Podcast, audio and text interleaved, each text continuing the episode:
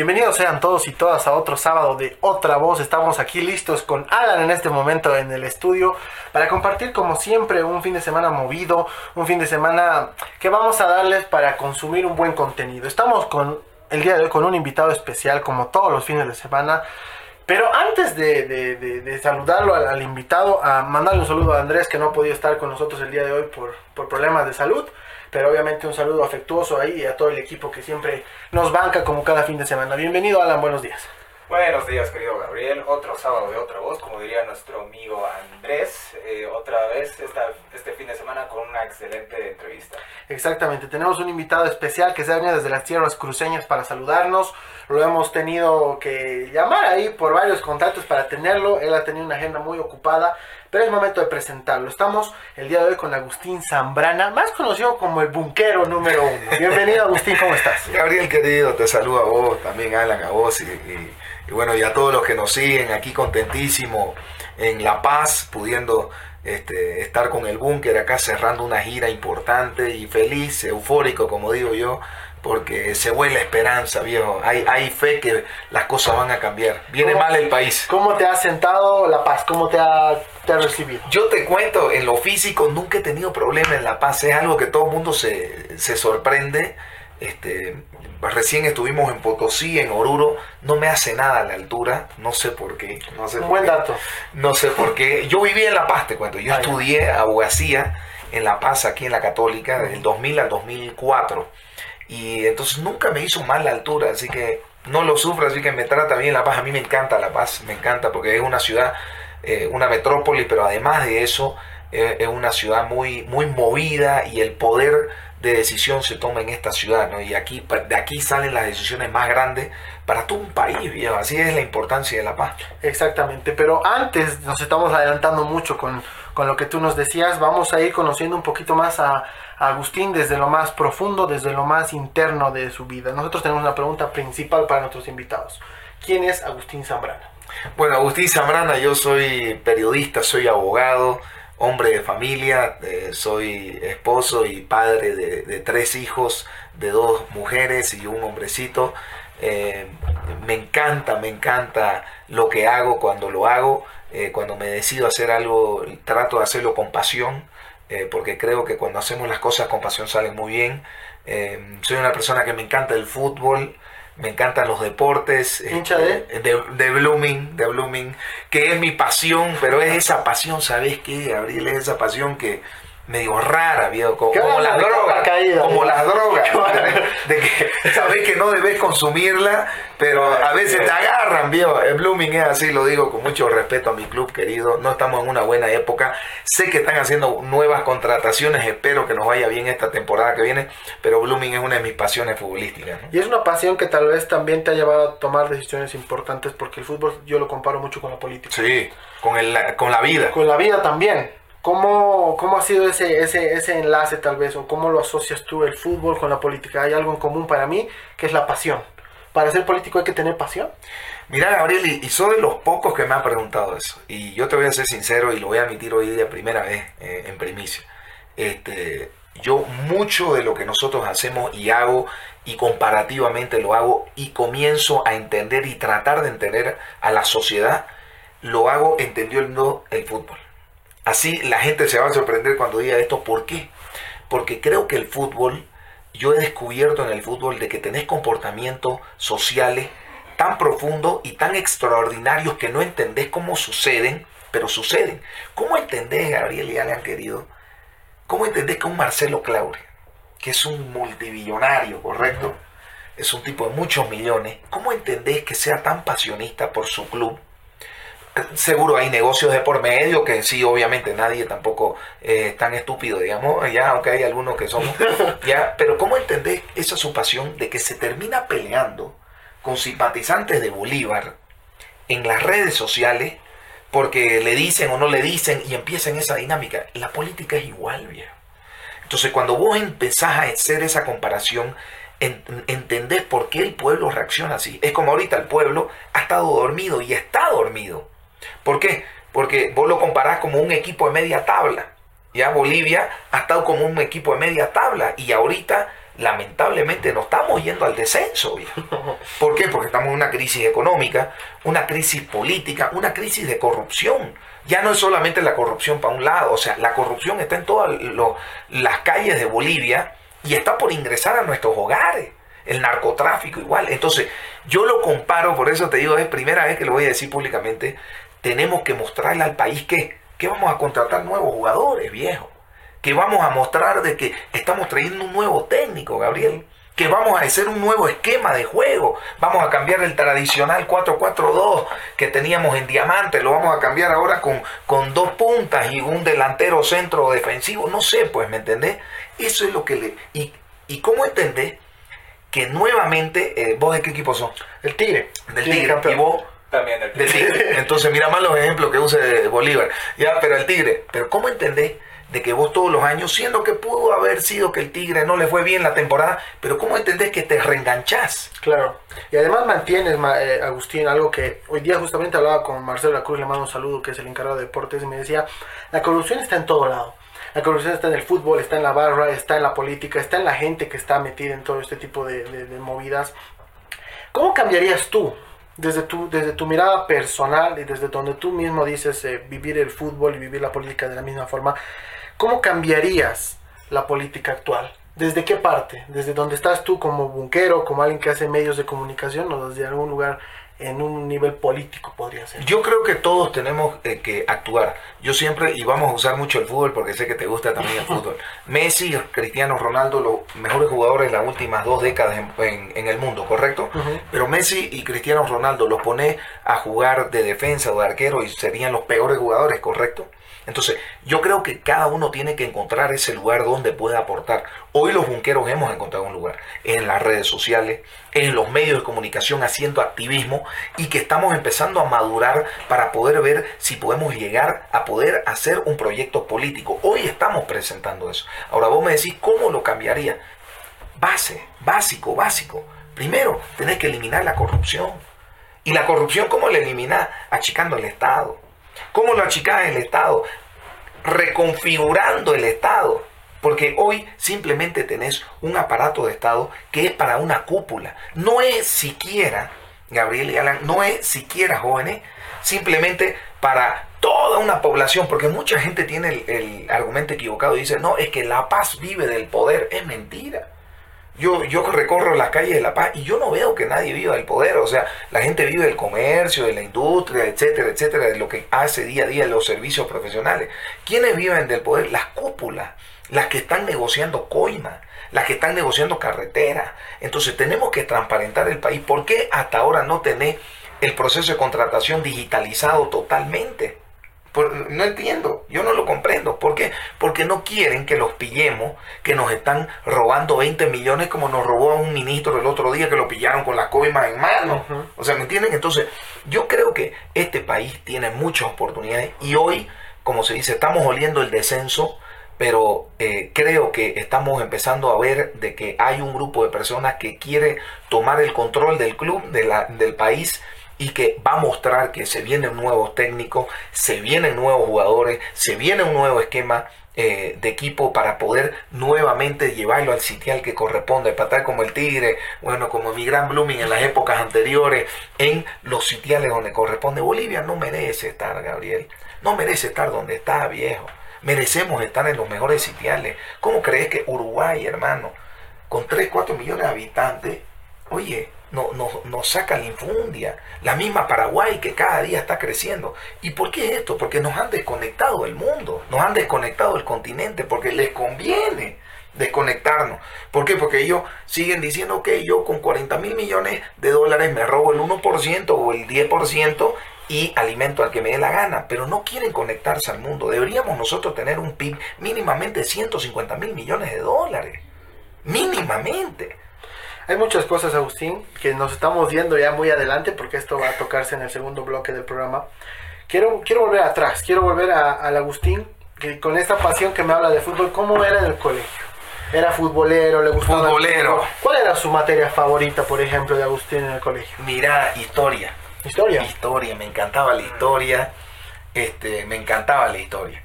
Eh, futbolero, era, yo fui capitán de todos los, los equipos del colegio, fui capitán del equipo de fútbol, de básquet, de atletismo, de todo, me encantó el deporte.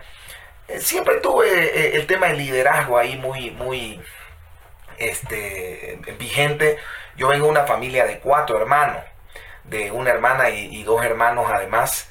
Eh, uno de ellos falleció ya cuando yo tenía 18 años, cabalito viniendo me da la paz.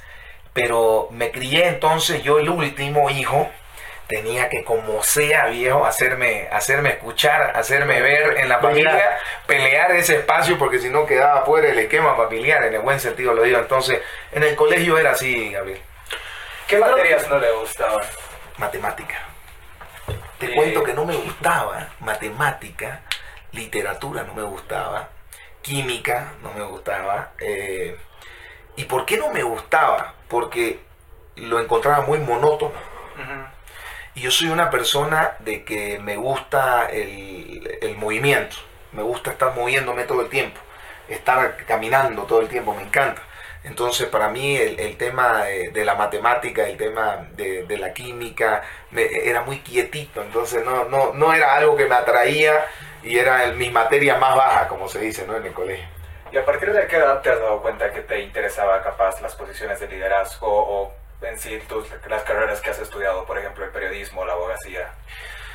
Es que yo lo divido en dos momentos, ¿no? Eh, yo siempre quise ser abogado desde niño. Yo vengo de una familia de abogados. Mi bisabuelo fue abogado, mi abuelo abogado, mi padre abogado, tíos abogados.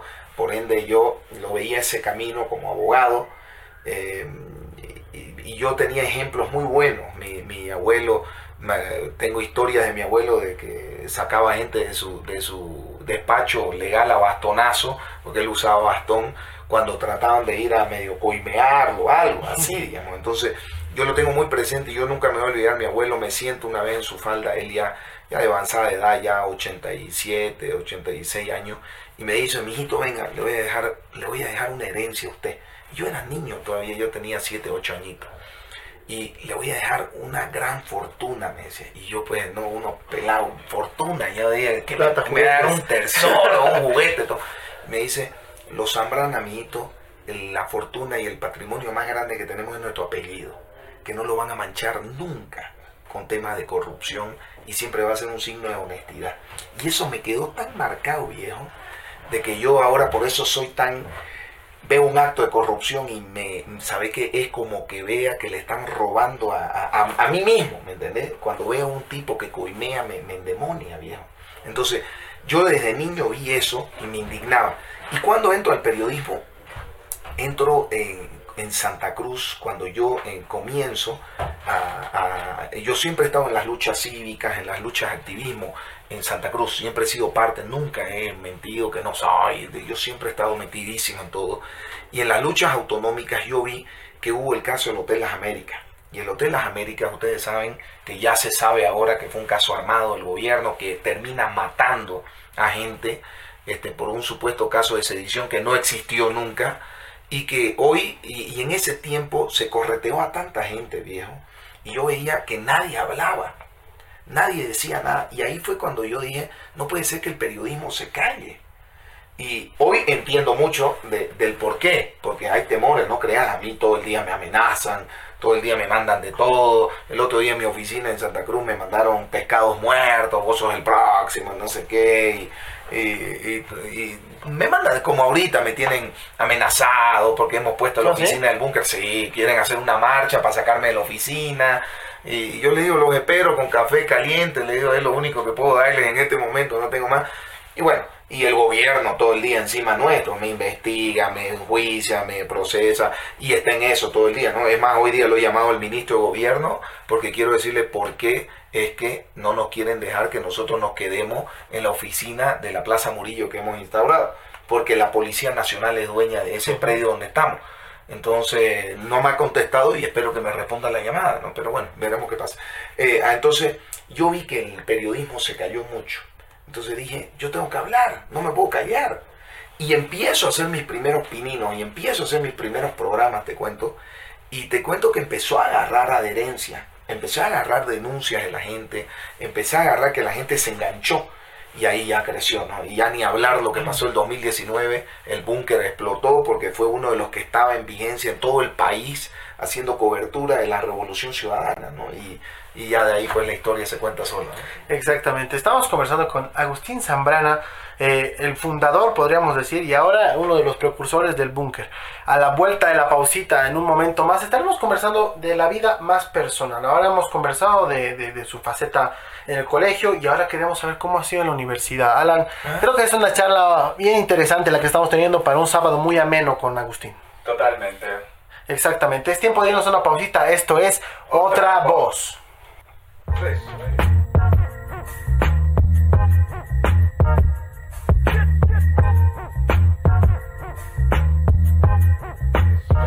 Estamos de vuelta con Agustín Zambrana aquí conversando un poquito más en, en un sábado distinto, un poco más eh, bunquero lo vamos a llamar así, Alan.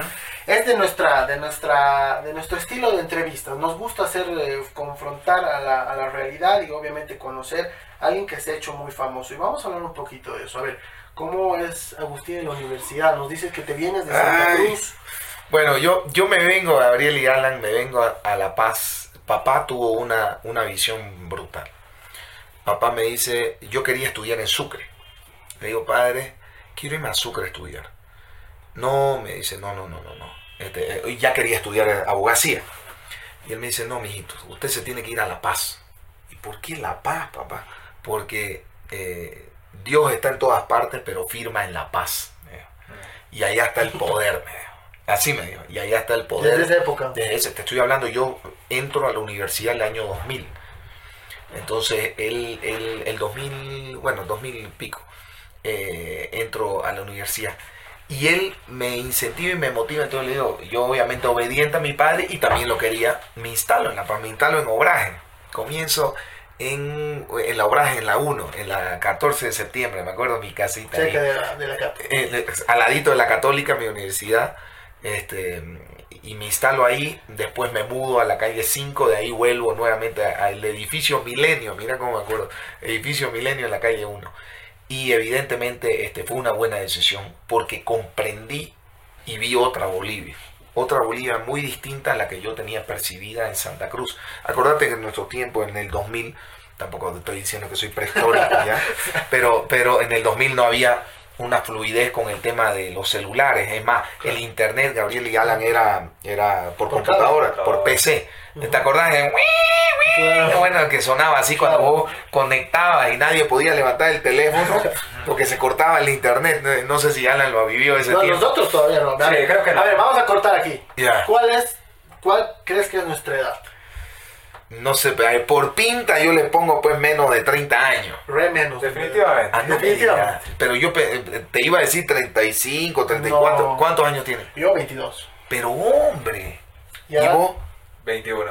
Ah, no, son unos polluelos. Ahí está, tenemos otro denominativo. A ver, para la gente que nos escucha, aquí el alcalde Iván Arias nos ha dicho Cacacenos. cacacenos.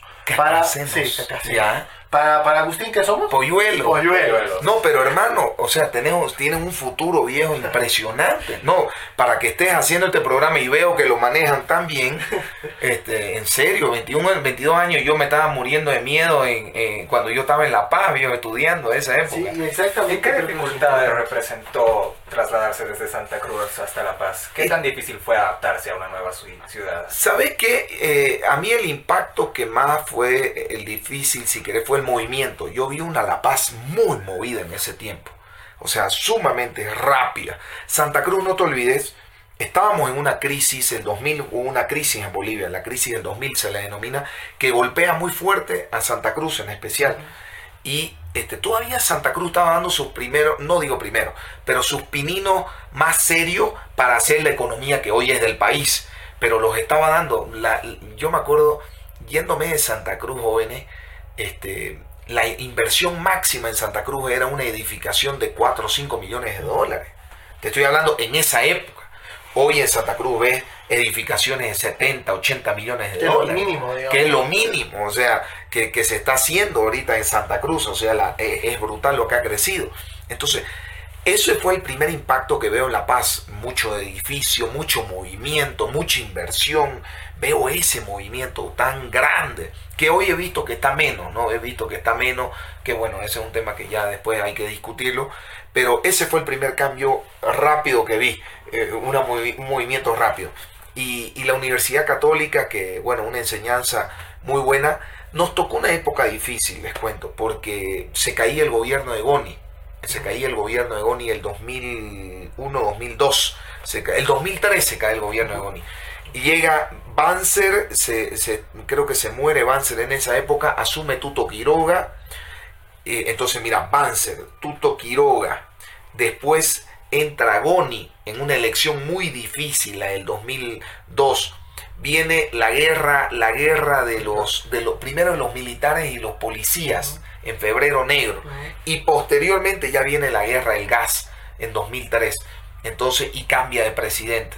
Entonces mira vos en, en tres años hubieron cuatro movimientos muy fuertes para el país políticamente. Y yo lo vi eso muy de cerca. ¿Te quedaste acá? Sí, sí. No, yo me quedé aquí atrincherado, como se dice. Yo te cuento, Gabriel, yo veía las tanquetas, 2, 3 de la mañana, yo estaba en Obrajes, en la calle 1 de Obrajes, en el edificio Milenio, sobre la 14 de septiembre, yo veía las tanquetas 2, 3 de la mañana y nunca me voy a olvidar eso y lo tengo tan marcado, que escucho las tanquetas viniendo, tanquetas con ruedas, escucho todo, todo, y escucho bom, bom, bom, así un oh, oh, oh, oh. Y yo me, medio me levanto, estaba viendo medio el noticiero, cuando estás medio dormitando, que estás durmiendo pero despierto, y lo escucho, me despierto y, me, y fijo por la ventana y veo como una tropa de por lo menos pasaron unas 100, 200 personas y las tanquetas. Y nunca lo voy a olvidar. Después en Alto Obrajes, a los 20, 30 minutos de escuchar eso, o un poquito más, 40 minutos, empieza una balacera, viejo. Empieza una balacera, hermano. Balacera. Al día siguiente murieron, pues, no sé cuántas personas, 3, 4, 5 personas en Alto Obrajes en esa época ahí se puso muy serio, ¿no? Que yo le digo a papá, padre, esto se está, se está pudriendo. No, no, escucha, se está pudriendo. Y mi padre me dijo, bueno, mamá, aguante, me dijo, usted, usted no está, usted no está en ninguno de los dos bandos, así que aguante. Y yo como muchacho, como andaba yo en esta de que me gustaba el activismo, todo, me voy a la marcha de la COP, viejo. ¿Te acordás la gran marcha de la COP? en el Prado. Es reconocida la marcha que se ha hecho. En el Prado, viejo, una gran marcha de la COP. Yo todavía yendo a apoyar, porque eh, la paz es insostenible, yo lo tengo que admitir. Hoy, viendo para atrás, digo, nos mamaron, ¿no? Nos metieron el dedo a la boca. No, no, nos engañaron. Yo, yo tenía, a ver, eso fue el año 2003. Significa que yo tenía, yo nací el 82, entonces yo tenía 21 años, tu edad, más o menos la edad de ustedes. Entonces a mí me maman haciéndome pensar de que el país realmente este, necesitaba un nuevo rumbo, un nuevo cambio según este y la forma en la cual la estaban planteando. Hoy veo de que el, tema de las muertes y la confrontación fue innecesario. Se pudo haber llegado a lo mismo que de hoy, aunque hoy el modelo plurinacional, que después lo podemos hablar, es corrupto y nos han también mamado, pero no debimos haber pasado por ese momento tan dramático. Hoy, Gabriel y Alan, ya entiendo que estos se mataban entre ellos, y los militares cometieron exceso y fue un, como decimos en Santa Cruz, un quilombo y, la tormenta perfecta. ¿Me entendés? Entonces, yo me voy a la marcha de la COP, que me voy a olvidar, estaba en... Eh, por el, había, hay un café, no sé si sí, el café 24, que era 24 horas. Ya, ya, ya, ya, no, ya, no existe. Ya no existe. Eh, eh, el de control lo veo más de mi, de mi lichigada. Ah, ahí, así que, pues, decir si ya, no existe el café 24 Ya no existe, pero era, era en la esquina de la plaza, ahí comenzando el Prado. Del estudiante. Del estudiante. Eh, ahí me acuerdo, yo estaba ahí con unos compañeros de la U y empieza la marcha y nos, nos vamos. Vamos a marchar y vamos, y fuera, Boni, fuera, todo el mundo, y fuera, todo el mundo. No queríamos que quede nadie. Y marchando, marchando, marchando, viejo, llegamos ya para subir a Plaza Murillo. Empezamos a subir un poco y empieza la balacera. Empieza, ¿no? La balacera, empieza todo. Y nunca me voy a olvidar dos vehículos así levantándose, viejo, a dinamitazo. Estábamos con los mineros y todo, y, los y le meten ahí abajo y se levantan los vehículos, hermano, así. Ustedes estaban cerca de todo. No, pues yo estaba, te estoy hablando de aquí a Aquí, pues aquí a 7 metros, 10 metros, yo he hecho el payaso, digamos, ¿me entendés? Y de ahí cuando veo que explota eso, digamos, no estaba tan cerquita en ese momento de la explosión, pero estaba por lo menos a unos 50, 100 metros de la, de la explosión, yo estaba más atrás, ahí digo, no, ¿sabes qué? Y empiezo a escuchar la balacera. Y nunca me voy a olvidar, un compañero me dice, Agustín, mira los edificios, hay gente arriba con rifles. Y yo me miro y eran francotiradores, Entonces, y, ahí fue una de las primeras eh, masacres que se hizo lamentablemente. Y ahí fue cuando dije, ya, déjate y acá papá me llama, me dice, te acabo de ver en la tele con, porque salimos, pues... Eh, me, ha pasado, Agustín, mira, Yo, te voy a contar, viene a mi recuerdo algo que tal vez para ti ha sido también y nos vas a contar en, un momento más, el 2019. Yo también he hecho al que podía todo, voy, me meto a una marcha, era Halloween aquí en La Paz, había niños en la calle, estaban jugando, te puedo decir que de lo que me has contado, la mitad ha pasado, ¿no? En, mi, caso, la gasificación y la, prensa ahí, ¿no? Saliendo y yo salgo en la tele. Y mi mamá me dice, ¿dónde estás yo? En, el, en un centro aquí ¡No comercial. Mentira, y te he visto en la tele ahí saliendo y, en la, y, ya que había esto, ¿no? Obvio. Y yo quiero llegar a eso, Agustín. Creo que en, en, lo que nos cuentas y lo que nosotros hemos vivido como jóvenes, no importa de qué lado sea, de un lado o del otro, ¿No crees que después de este tipo de acciones, de actividades que se han dado, hay un nuevo renacer para el país?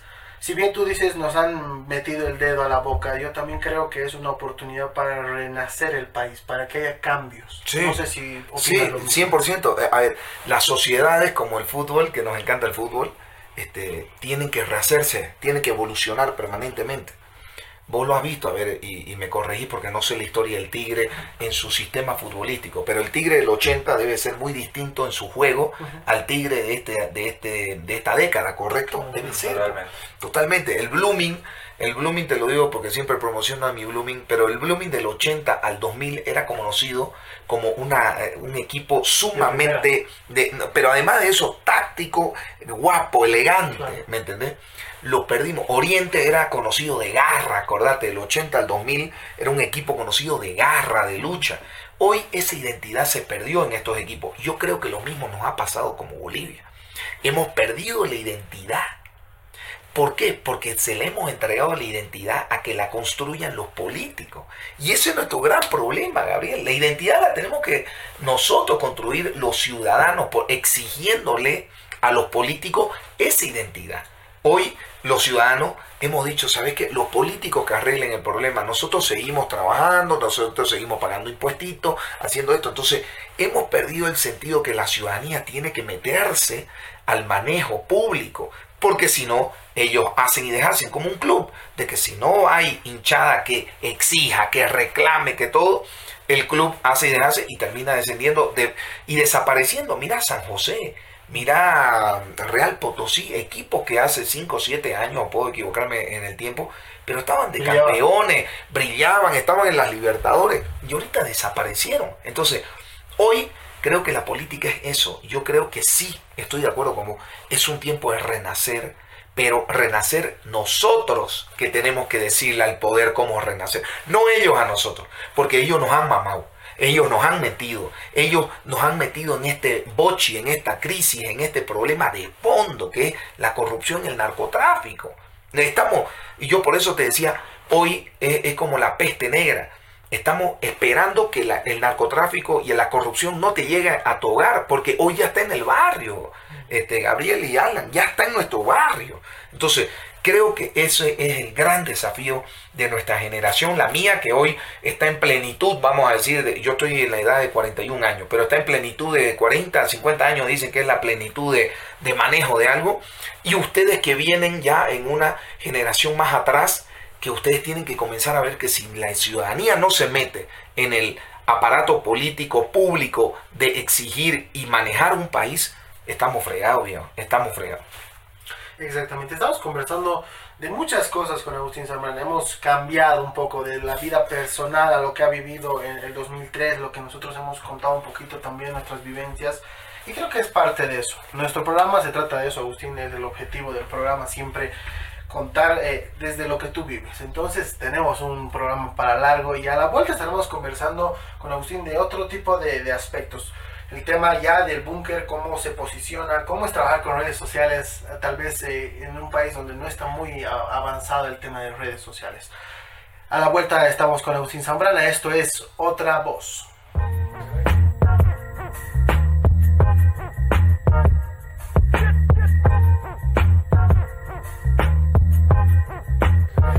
Estamos de vuelta conversando con Agustín Zambrana aquí un sábado un poco caluroso para nosotros. Es, es, un, es un día especial para nosotros porque... ¿Qué te ha parecido hasta el, hasta el día de hoy el clima de La Paz? A ver, es cambiante. Me encanta. Y mucha gente dice, es cambiante como su gente. Ah, mira, bonito, bonito, No, para mí el paseño es espectacular. ¿eh? El paseño para mí es una persona de mundo, de visión de mundo. He visto, sí, de que eh, en este último tiempo veo que el paseño eh, no está llegando a ver el mundo como antes. Yo me recuerdo en los 2000, y disculpen que vuelva siempre al 2000 a nuestra gente, pero es para que se entienda. Pucha, eh, el paseño era de avanzada, viejo, en el tema eh, de, visiones mundiales, todo, porque estaba en conexión con el mundo permanentemente. No te digo políticamente, te estoy hablando en la metrópoli. Hoy veo que, no hay esa conexión de antes, viejo. Este, no sé cómo explicarlo este, y por eso nosotros en el búnker decimos, tenemos que conectarnos más al mundo. Hoy ustedes que tienen 20 años, 22 años, y yo también que manejo redes todo el tiempo a través del búnker, veo que la única forma de crecer es conectándote con la gente, viendo qué le interesa a la gente para poder vos alcanzar. Entonces creo que ese es el desafío de nuestras sociedades, de todas las sociedades, pero en especial las más grandes, pues no, La Paz, Santa Cruz, Cochabamba, ciudades muy grandes de que tienen que conectarse a ese mundo. ¿De qué forma? No es solamente hacer redes sociales por hacer, bailar y hacer TikTok y demás, sino de que vos tenés que ver qué le damos. Hoy en otros lugares del mundo tenés eh, científicos haciendo TikToks divertidísimo, pero impartiendo una educación fantástica para que la sociedad mejore. Hoy, ¿qué estamos haciendo nosotros los bolivianos?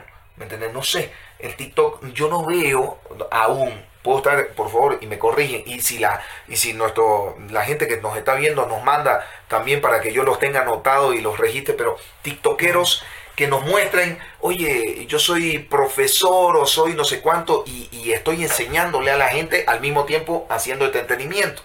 Nosotros hemos tratado de hacer eso con el búnker.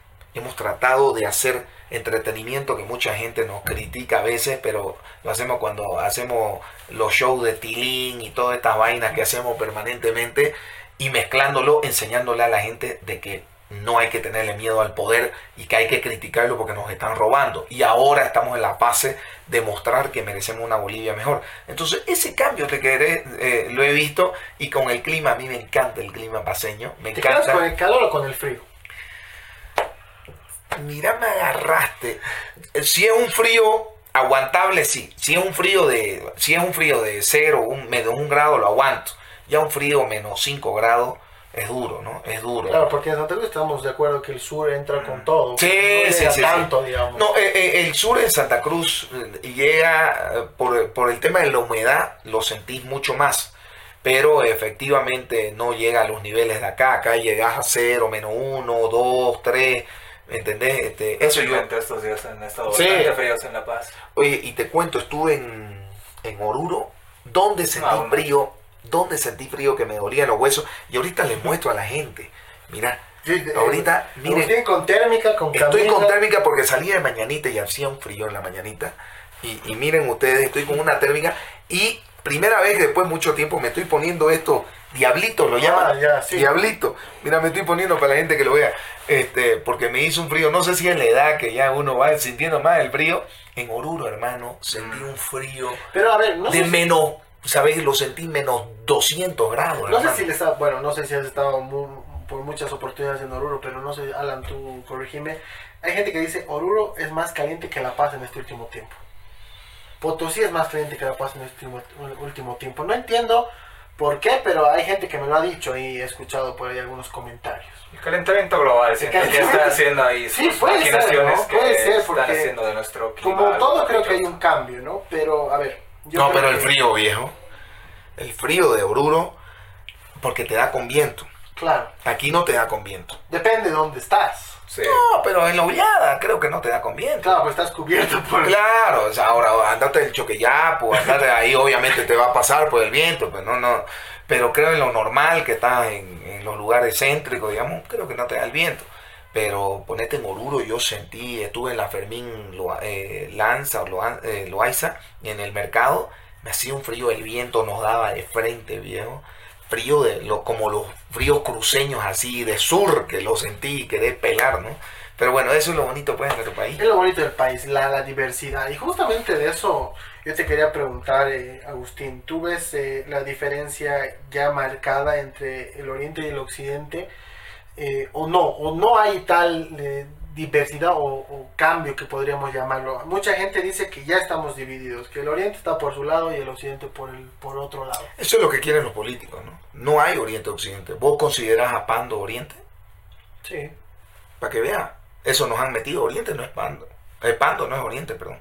¿Considerás a, eh, al Occidente, a Potosí, a Tarija, a Sucre? Pero puede ser que sí. O sea, lo, Claro. lo- lo que te digo es, lo vea, lo- ¿no? lo que te digo es que nos han mamado. ¿Por qué? Porque la estrategia política es esa. Por si acaso, Potosí, Sucre y, y Tarija son sur. Claro. son el sur del país. Beni, una gran parte de Beni, La Paz, una gran parte, y Pando son norte. Entonces te reformulo la pregunta.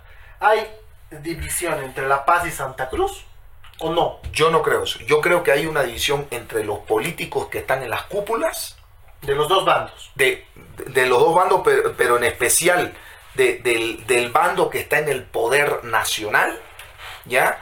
Con los poderes regionales. Es una pelea política, no es una pelea ciudadana. Eh, a ver, nosotros somos multiculturales, no somos plurinacionales. ¿Y ellos qué nos meten, Gabriel y Alan? Y yo lo digo y puede ser que esto caiga a alguna gente, pero ¿qué es esto?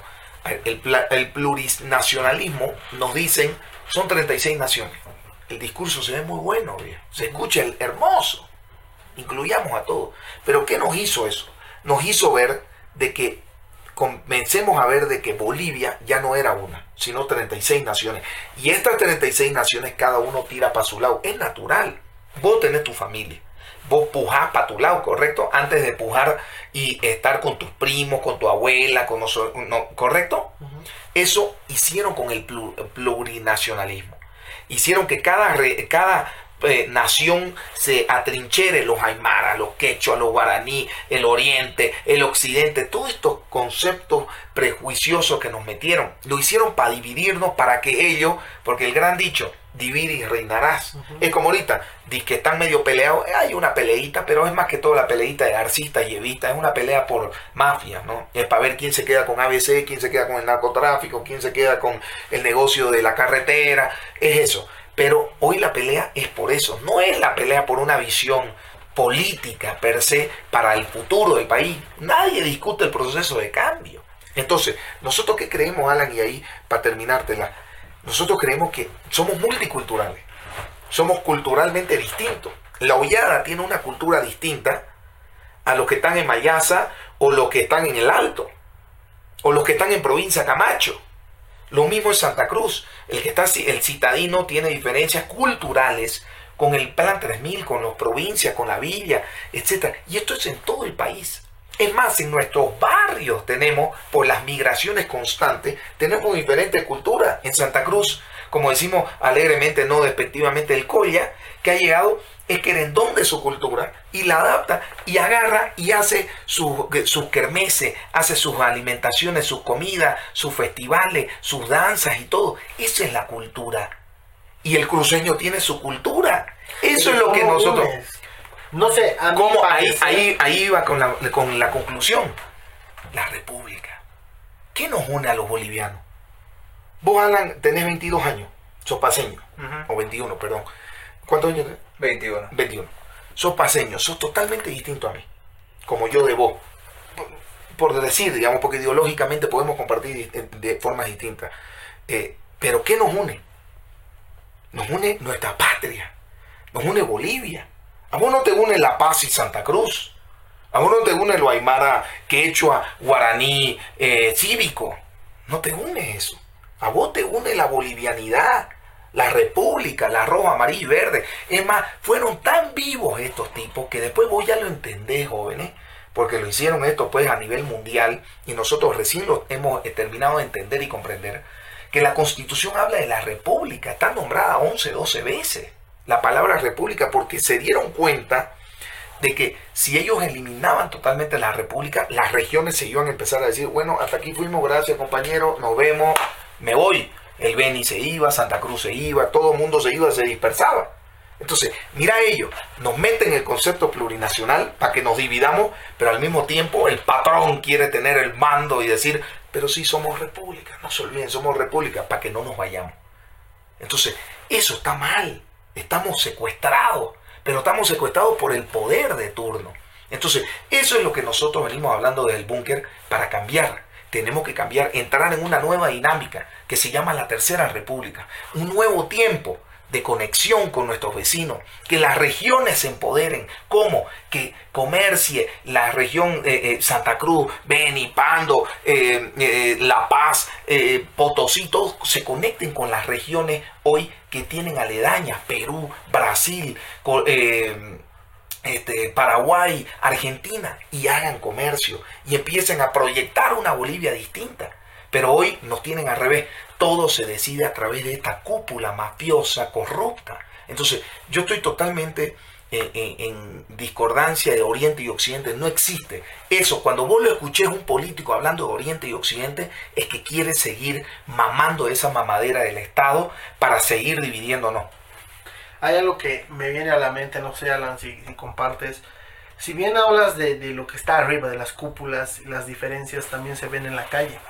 Tú nos dices, por ejemplo, de que el Coya cuando va a Santa Cruz eh, sigue con sus, con sus costumbres.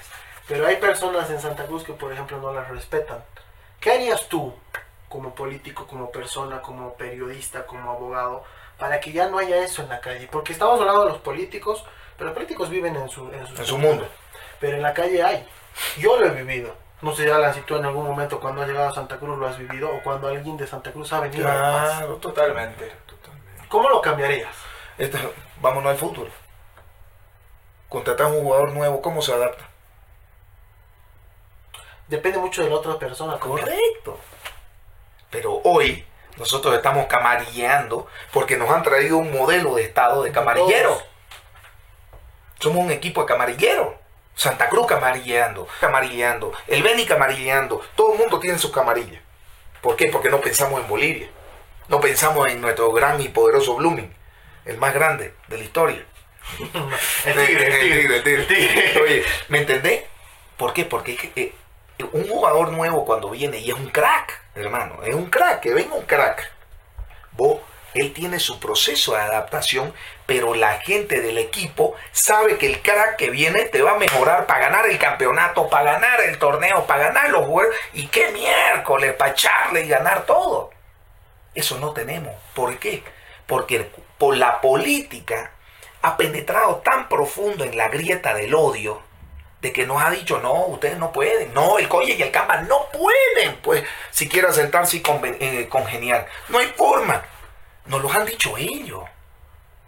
Pero oye, ahorita hay tanto Coye en Santa Cruz, feliz, feliz y congeniando ahora, invirtiendo con grande fortuna, con, eh, con empleo, metiéndole con, su, con sus hijos en los colegios y etcétera, con otra visión. ¿Por qué? Porque es una visión ciudadana, no política.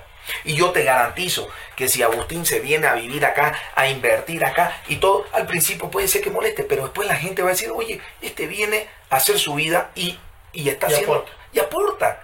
Entonces, a mí no me importa, viejo, eh, como dicen, eh, cuando, cuando el gato eh, caza ratones, a mí no me importa si es blanco o negro, la cosa es que sea gato, ¿me entendés? Entonces, hoy los bolivianos estamos en una crisis económica y en una crisis cultural, política profunda, porque nos las trajeron estas crisis a propósito, no ha sido que se cayó y vino esta crisis. Entonces, ¿yo qué te puedo decir, Gabriel? y tu generación y la mía somos los responsables, viejo, para cambiar este, este nuevo rumbo, este nuevo tiempo. Porque yo no quiero, y por eso yo lucho y peleo y, me están procesando y me golpean y todo. Yo no quiero que a mis 70 años, si Dios me da 70 años, no quiero ver un país deshecho y que mi hijo me diga, mira padre, lo que nos dejaste. O mi nieto me diga, mira el país que tenemos. Y yo les quiero mostrar las horas de horas de horas que hice en el búnker y decirle, yo trabajé, este, mi hijo y, mi descendencia trabajé por un mejor país, pero lamentablemente no pude llegar hasta ahí. Y eso es el trabajo que yo hago día a día con todos los bunqueros. Y creo que esa es nuestra tarea. Entonces es falso el discurso. Y no es por hacerme el de la nueva ola de los libertarios contra el poder. No. Es que hoy el mundo está cambiando. Estamos entrando en un nuevo tiempo. Que la gente está podrida del político que se crea la divina pomada de que tengamos que abrirle la puerta, oh señor ministro, oh señor presidente, que el presidente sentarse a comer en el mercado Lanza, viejo, es miércoles, el evento de la, de la semana. Mucha pose creo en Es general. Joder. ¿Cuántas veces Hugo Gabriel está en el Hernando sí le vio comiendo té, vio una patita o, o no sé, pues me entendés, comiendo algo normal y corriente como todos los bolivianos? ¿Y acaso estás a mil fotos? No. Entonces, ellos nos han puesto ese discurso y ese es el discurso del modelo plurinacional. Exactamente, pero mira, hemos hablado ya de muchos temas que han sido muy importantes y van a ser importantes obviamente para nuestro país. A la vuelta vamos a hablar un poquito más ya personal. Más, volviendo hacia atrás, vamos a hablar, por ejemplo, y te lo voy a dejar picando ahí, si tú crees que eres la mejor opción para este país. Vamos a ver si la respuesta va a ser positiva o va a ser negativa. Luego de la pausa, obviamente, estaremos conversando con Agustín Zambrana. Esto es Otra, Otra Voz.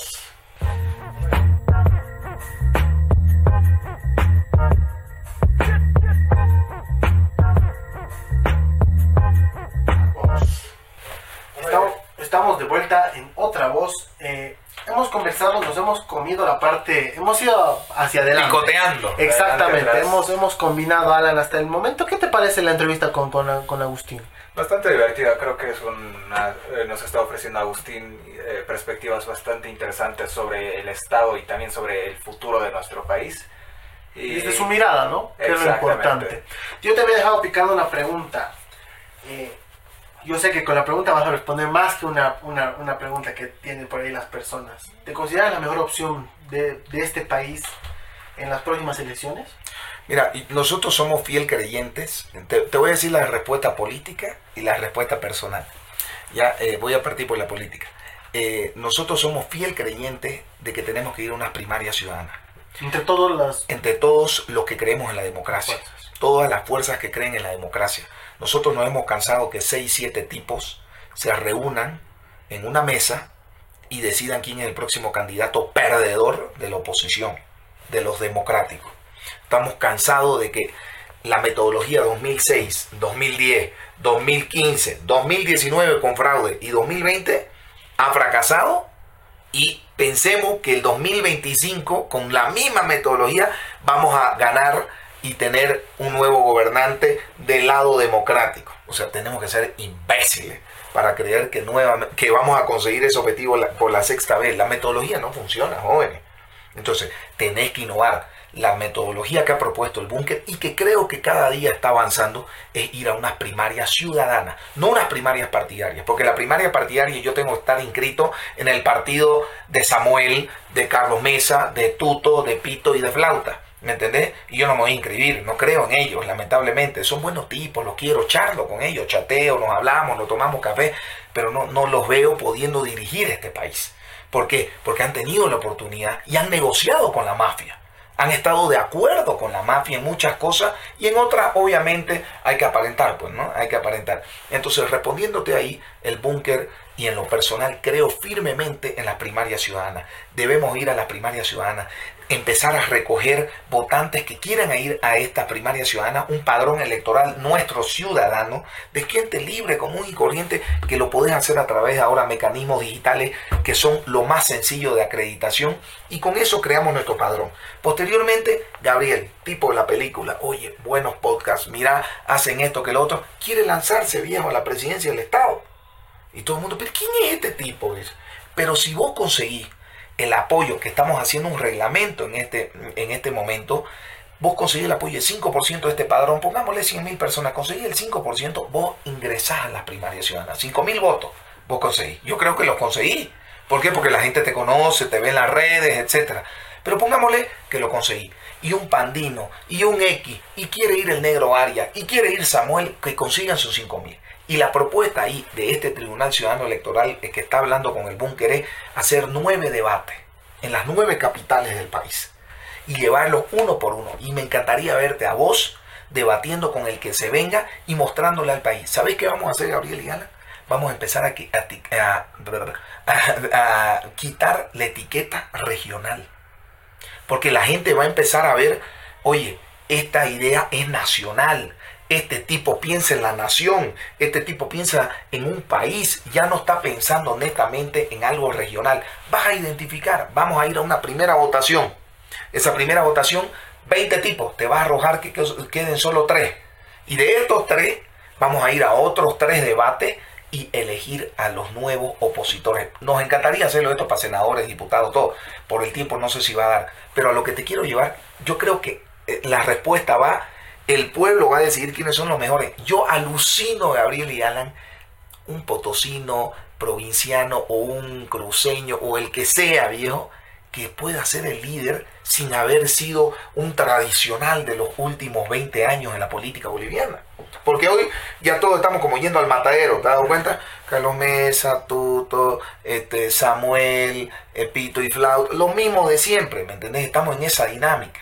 Entonces, a, la primera, eh, a la pregunta en la parte política te la respondo así. Ahora, en lo personal que me decía a mí, yo estoy aprendiendo y caminando todo el día el país.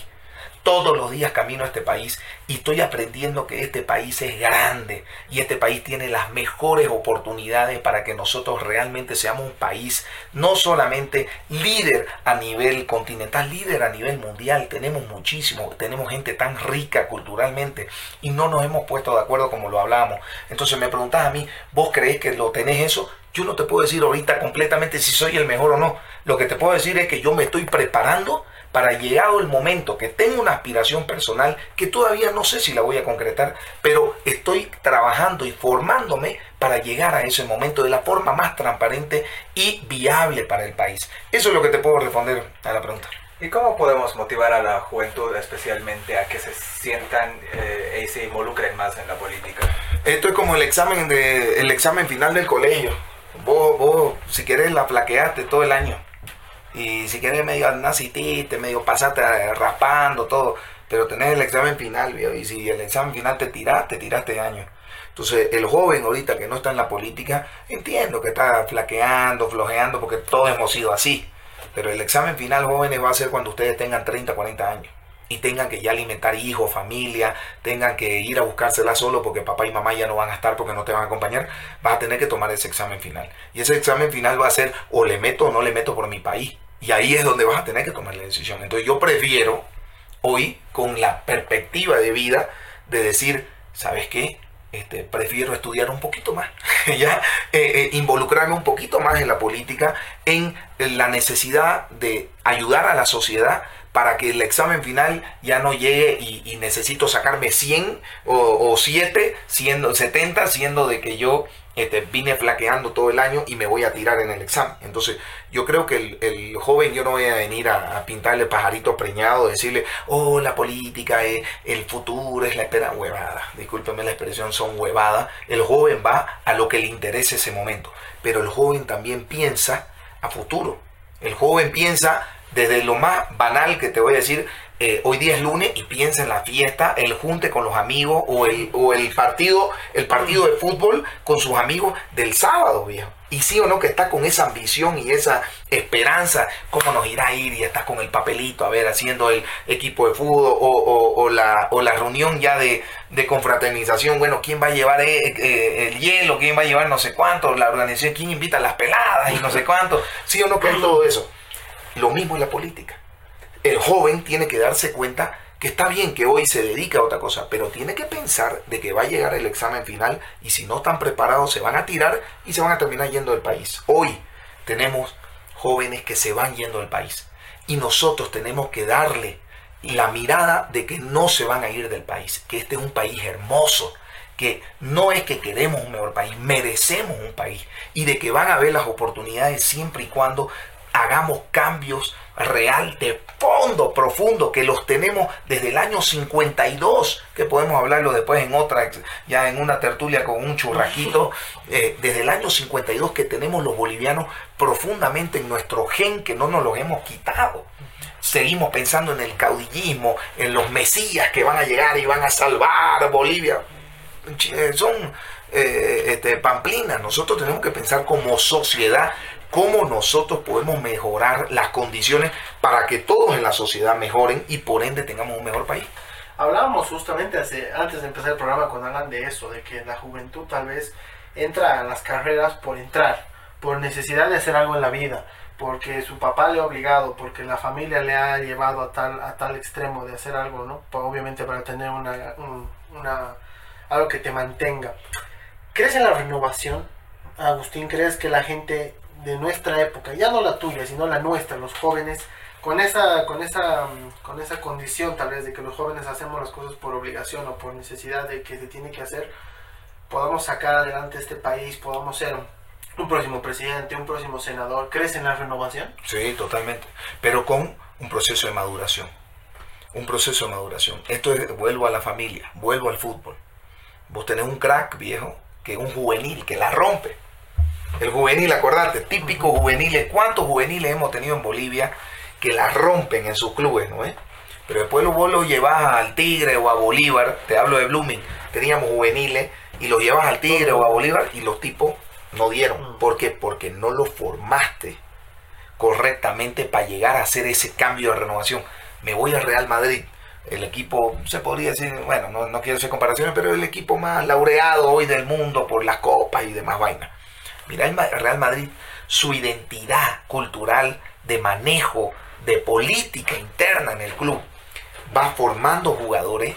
Algunos se van cayendo todos, pero lo va a formar. Mira Vinicius. Vinicius sale de Flamengo, llega al Madrid, lo meten al Castilla, al equipo B, lo empiezan a formar le empiezan a, que lidie con el poder, que lidie con, con, con las mujeres seguramente que se le entregaban, que lidie con toda la parafernalia del entretenimiento. Lo hicieron madurar. Hoy Vinicius es uno de los grandes top del mundo.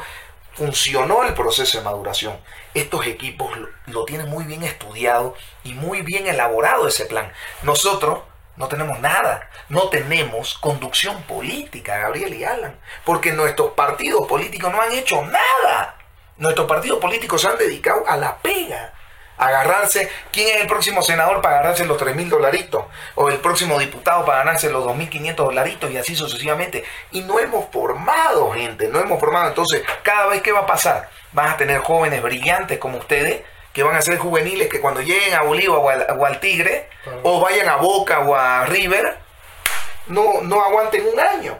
¿Por qué? Porque no van a aguantar el poder, no van a aguantar eh, eh, eh, todo esto que conlleva el ser y estar en un lugar donde corresponda. Yo hoy día, por eso, tengo 41 años, yo estoy en esto del año 2004, 2005, desde mis 24 años, y yo me creía a los 24 años el que sabía todo hoy veo que ese proceso de maduración va teniendo etapas y son positivas y voy aprendiendo cada día a cómo mejorar y prepararme, porque vos tenés que estar preparado, Gabriel y Aren, espiritualmente para algo.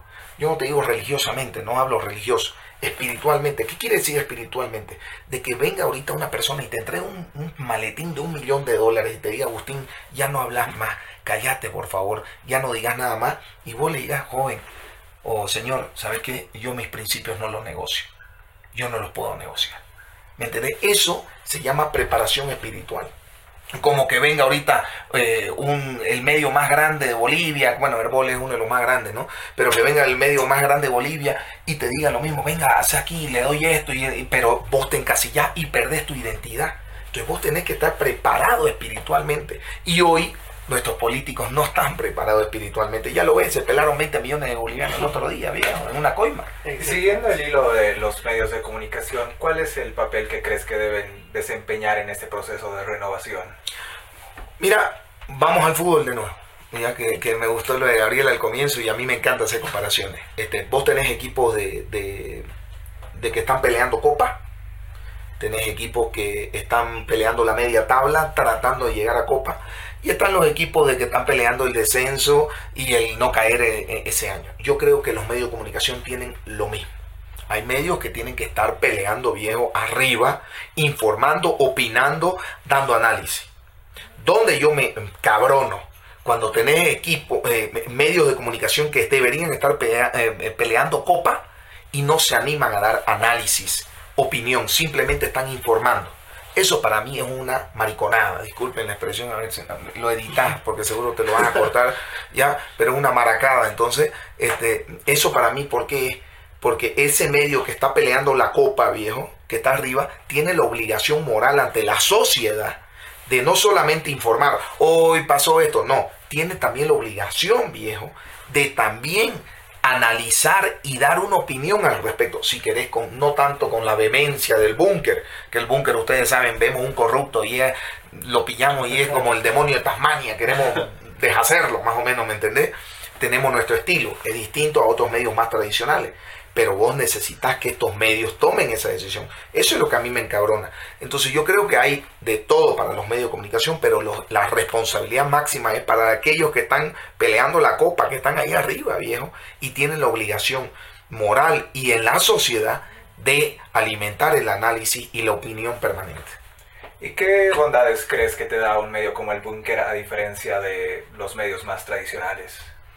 Bueno, tenés que dividirlo, ¿no? En, nosotros el búnker nos agarramos un nicho que nadie lo tenía en esa época, que hoy muchos han ingresado ahí, que es el tema de redes sociales, ¿no? Nosotros fuimos los primeros medios que le metimos con todas las redes sociales, porque nuestro medio, si se dan cuenta, es solo redes sociales.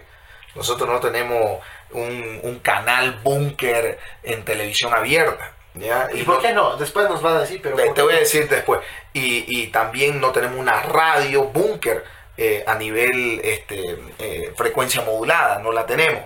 Eh, tenemos alianzas, tenemos la Red Patriota, que son 83 redes sociales que están afiliadas y que el momento que sale el búnker se interconectan y se cruzan todas las señales en estas 83 redes sociales. Estás hablando en todos los rincones del país y el mundo. Y lo mismo tenemos 13 radios afiliadas en todo el país y 3 televisoras afiliadas, pero no tenemos un canal nuestro. Es una aspiración, sí, algunos nos dicen, ¿por qué no lo tenés ahora? Eh, yo creo que, este, bueno, el tema económico es grandísimo. Yo veo pues producir aquí Herbol y toda la gente, la producción es cara, viejo, ¿no? Entonces las redes sociales nos ha ayudado a que no, no tengas tanto eh, costo en ese tema y hemos podido, yo creo, eh, satisfacer a nuestro público. Hoy Gracias a Dios, yo lo digo de verdad humildemente, somos el programa número uno en redes sociales de política nacional. No hay uno que nos combata. Y lo digo orgullosamente y, no, y suena prepotente, pero lo digo así porque nos ha costado sudor de frente noche a noche, día a día, hoy con el programa del día que también que tenemos. Entonces, yo creo que en este instante los medios de comunicación están evolucionando y va a haber un momento que van a tener que dejar el tradicionalismo, eh, tradicionalismo mediático y ser más, más tranqui, viejo. yo lo veo muy duro, viejo, Muy, muy rígidos al dar una noticia.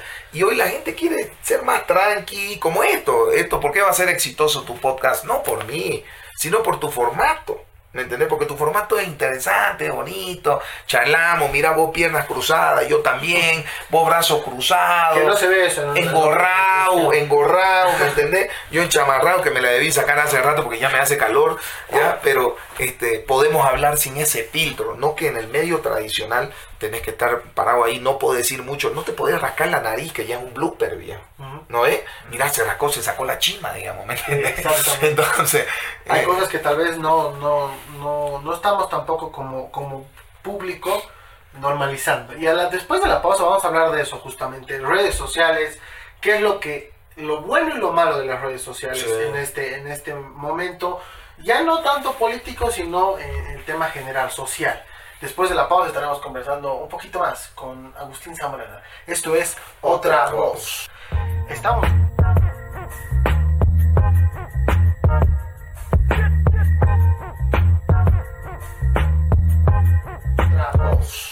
Estamos de vuelta en otra voz. A tener una charla muy amena con, con Agustín en este programa, Alan.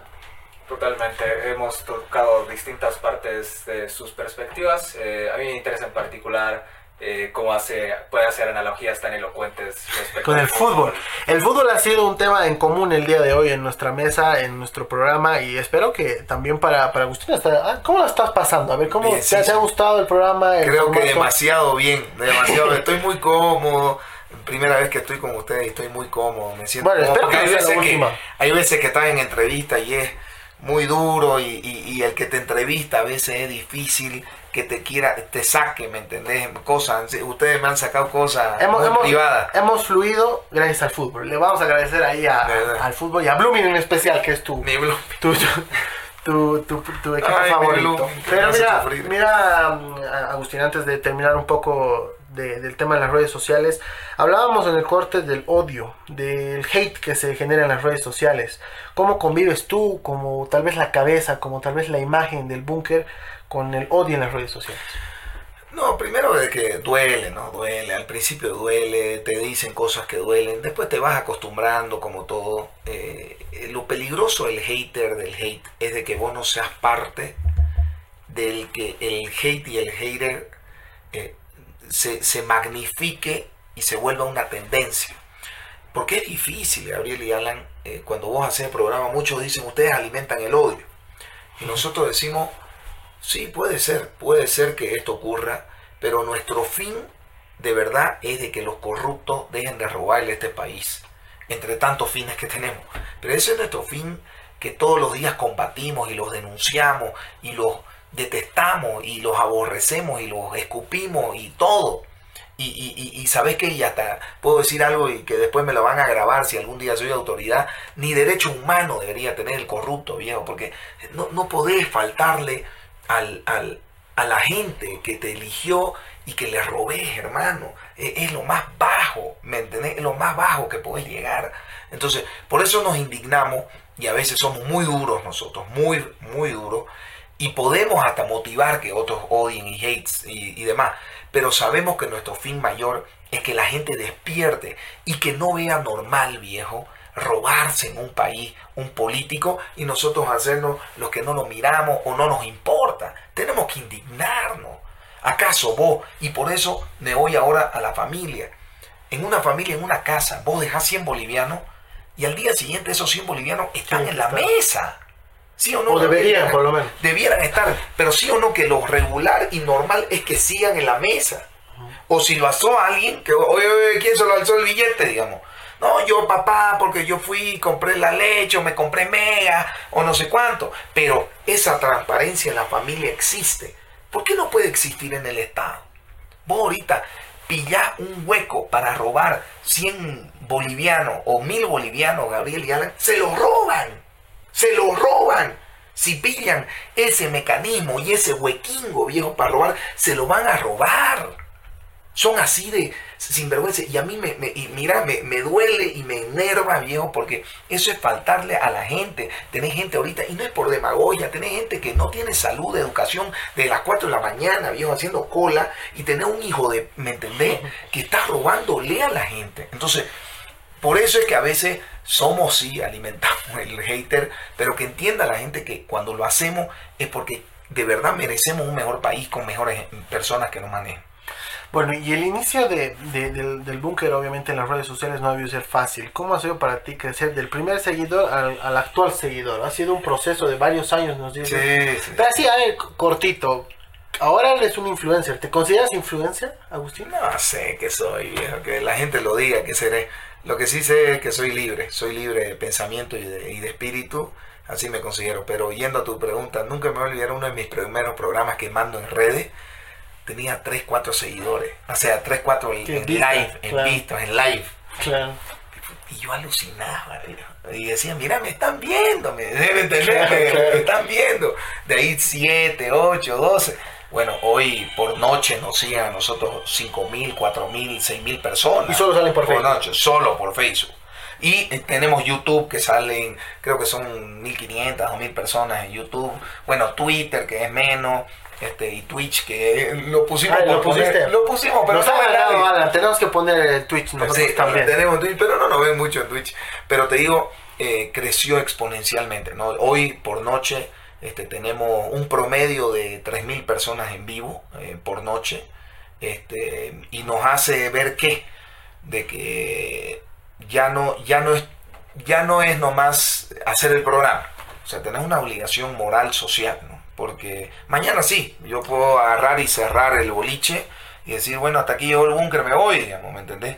Pero tenés una obligación con la sociedad. O sea, si, si trabajaste tanto para esto, tenemos. Y por eso es que el búnker ha crecido tanto. Hoy el búnker ya no es Agustín, ya no es Virginio, si no estás hablando de un equipo grandísimo que ustedes lo han visto de todo el país, de todas las latitudes, tenemos bunqueros en todos lados que son panelistas, viejo, tenés gente de todo el país, entonces eh, ha sido emocionante, ha sido emocionante y yo motivo a la gente a que se anime, aunque y no tengan vergüenza de tener cuatro vistas, viejo, de que te estén mirando, no lo tengas, porque eh, ahora, obviamente, no te estanques pues un año con cuatro vistas, digamos, ¿me entendés?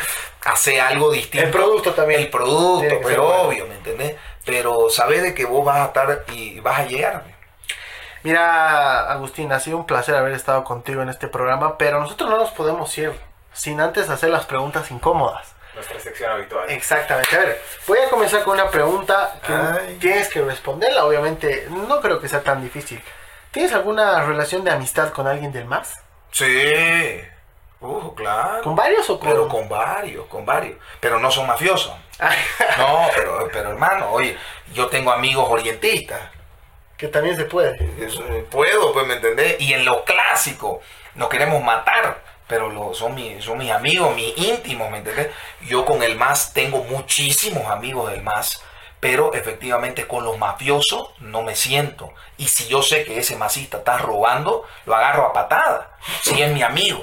No importa. Ah, claro. Ahora, el amigo, ¿cómo es el amigo? El amigo es el que vos realmente consideras una persona que te escucha y comprende tu discurso, a dónde querés llegar y él también el suyo y tratás de congeniar eso. Lo que está mal es de que esta persona sea parte de corrupción y demás. Mis amigos, gracias a Dios, no están en posiciones Eso te iba a altísimas de poder. no No, pero ¿qué voy a tener amigos? ¿Por ahí algún ministro?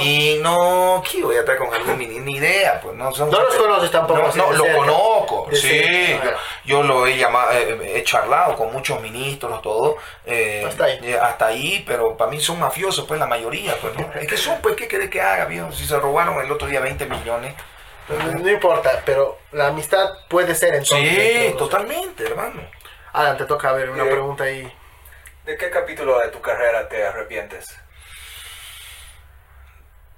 De que en el 2019, cuando escapa el pedófilo, yo pude intervenir un poco más en las decisiones políticas del país.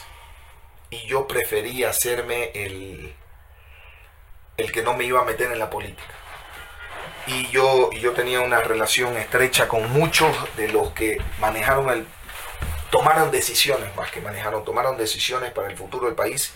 Y yo no quise acercarme a darles una opinión más de fondo. ¿Me mantuve al margen y, y ese es uno de los arrepentimientos que tengo que porque mi voz no es que me creo que digo algo yo soy el papa digamos no pero sé que mi voz la escucha el poder entonces yo creo y eso me arrepiento que el poder me me pudo haber escuchado y pudo haber cambiado algún rumbo no te digo que, que hubiese sido distinto pero pudo haber cambiado algún rumbo y un camino ¿Hiciste el servicio militar? sí sí la premilitar la premilitar la hice ¿Y qué, qué recuerdo te queda? El mejor recuerdo y el peor recuerdo, en una palabra. El mejor recuerdo, la camaradería. El peor recuerdo, 5 de la mañana, a, a torotar con un palo en la espalda y ¿Lo hiciste chuto. en Santa Cruz? Sí, en Santa Cruz, la premilitar. No, pero eso ya calorcito. Eh, por lo menos, por lo menos. Aquí te amaneces y con un Y, y que yo creo que a futuro eso tiene que cambiar y está en la propuesta Bunker. Ya después, en otra ocasión, les voy a comentar, ¿no? Nosotros tenemos una propuesta distinta al tema militar policial, ¿no? Creemos que tiene que ser otra forma la academia de formación. ¿Cómo le va a Agustín Zambrana en el amor? soy enamorado de mi mujer. Enamorado en el sentido de la familia, ¿no? Este, porque el amor tiene etapas, ¿no? Eh, amo mi familia, amo mi familia. Para mí mi familia es lo más preciado que hay. Este, no sé si debería decirlo porque mis enemigos políticos después van a querer brincarle a mi familia. Eh, soy respetuoso de mi mujer en lo absoluto. Soy un hombre de una mujer. Este, es difícil, es difícil eh, en un mundo que hay tantas opciones y mujeres como hombres también para aquellos que, que mujeres que le gustan los hombres y demás, y, yo trato de no caer nunca en esa tentación de, de, de, faltar a mi, a mi alianza, ¿no? A mi alianza que le hice a mi mujer, ¿no? Hace 15 años, así que trato de mantener una familia muy, muy cerca a Dios, ¿no? Yo, esa es una de mis piedras que tengo que me ancla y me dice, podés seguir, podés seguir, y, y por eso es que respeto mucho a mi familia. ¿Crees en la lealtad o crees que hay lealtad en la política? En, en la concepción teórica sí, pero en nuestra actual coyuntura. Sí, no hay, no hay letra. No hay. ¿Por qué? ¿Sabe por qué, Gabriel? Porque no hay conducción política, porque no hay partidos políticos realmente que piensen en una patria. Hoy hay partidos políticos, los poquitos que hay, que piensan en la pega y en el negocio de Estado. Entonces no hay la idea. Y por eso tenés que reconocer algunos partidos que sí en su momento dieron grandeza a la formación del país, ¿no? Incluido el MAS al comiencito, viejo. Tenía una idea de país y después se fue al bombo porque obviamente le gustó el, el, la economía y le gustó pues la mafia. Pues. Como en todo creo que hemos tenido una, una charla muy interesante, muy bonita con Agustín, pero nosotros no nos podemos ir sin el pimponeo en nuestro programa. Alan, vamos a empezar contigo. A ver, el pimponeo rapidito, tú nos tienes que decir qué eliges. Vamos. ¿Santa Cruz o La Paz? Santa Cruz. ¿Patasca o fricasé? Patasca. ¿Izquierda o derecha? Eh, ninguna de las dos. ¿Mocochinchi o Somó? Somó. ¿El búnker o la presidencia? El búnker. Bueno, hemos tenido unas respuestas cortas y directas. ¿Qué te parece si vamos a nuestra otra sección, donde le vamos a ir preguntando eh, nombres de personalidades y en su Ay, que me va a y breve nos va a dar... Me va- ya, sé, respuesta. ya la vi que de aquí van a salir TikToks, todo de. Exactamente, esta es la parte, la última parte de nuestro programa. Ay. Gracias a todos los que nos han podido escuchar, nos han podido ver por las redes sociales. Eh, esta es la última partecita del programa y obviamente no nos podemos ir sin sus respuestas de, de, de Agustín. Me muerdo antes. Tienes que responder lo primero que se te venga a la mente. Miércoles. Empezamos contigo. Fernando Camacho, Gobernador secuestrado. Evo Morales, Pedófilo. Eduardo del Castillo, Mafiosillo. Virgilio Lema. Hermano del alma. Ahí está. Ha sido unas respuestas concretas. Pero me pensé que me iba a preguntar de Arce. Ya estaba listo ya. No, porque nosotros queríamos preguntarte de gente que tal vez no se espera la gente que Pero pueda de Arce, responder. pues lo dije. No, Quizás- No, vamos a, vamos a, vamos a borrar todo. Luis Arce. No vale. Ah, ya, no vale no. Mediocre. Mediocre. Con esa palabra. Sí, lo explico, déjame explicarlo. Porque el tipo, muchos pensaron, yo no, pero muchos pensaron que el tipo nos iba a llevar a un nuevo tiempo económico. En este nuevo tiempo que ya él dirigiendo el, el bicho, ¿no? Él dirigiendo el poder, el país. Y ya hemos visto que es un mediocre y no había estado capacitado para este momento. Entonces no, es un mediocre y hoy hay que dar paso a una nueva generación que, que va a traer mejores días para la patria. Para cerrar, déjame dar un minutito de, del tiempo. ¿Qué opinas de este personaje que ha creado el búnker, Agustín Zambrana? Tu percepción más directa. No, pues, eh, eh, en respuesta corta o larga. Sí, corta. soñador, soñador que no sé si es bueno o malo, pero soy libre, soñador libre. Yo quiero morirme, viejo Gabriel y Alan, quiero morirme, que mi nombre esté escrito, que aporte para este país. No me importa dónde, cómo, de qué forma. Quiero que escriban mi legado, que aporté y, y que mi familia no tenga vergüenza el momento de mi entierro. Que no tenga vergüenza. Perfecto. Así, palabras sencillas, directas. No nos ha rechazado ninguna pregunta y eso lo, lo agradecemos. Ha habido in- invitados que tal vez han querido pasar la pregunta, pero ha sido muy directo. Gracias por habernos acompañado, gracias por haberte sacado tiempo de tu agenda tan apretada. Gracias, Alan, por haber estado un fin de semana más con nosotros.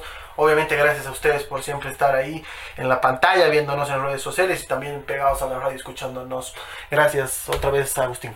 No, a ustedes de verdad que me sentí súper cómodo y, y decirle vean la entrevista a todos, compártanla, yo siempre ¿Cómo digo, están en redes compartan. sociales? Así cortito para hacer el... Agustín Zambrana en el búnker, en todas mis redes sociales, este Agustín Zambrana y bueno, con Virginio Lema, varias redes sociales, pero nos pillan ahí con los nombres. Agradecerle a todo el país y no dejen de creer, no dejen de tener esperanza y fe que vamos a estar en un mejor país de aquí a pocos años. Tengan esa fe. El 2025 comenzamos nuevos 100 años con un nuevo horizonte que lo vamos a construir entre todos. No Gabriel, Agustín o Alan, entre todos lo tenemos que construir, pero aquellos que no se roben la patria. Gracias, gracias Agustín, gracias Ustedes. Alan, tu despedida. Ha sido un programa bastante entretenido, creo que ha sido un gran invitado. Ahí tienes harto para editar. TikToks. Totalmente, sobre todo el, el segmento final del programa. Exactamente, gracias a todos por habernos acompañado. Esto ha sido Otra Otra Voz.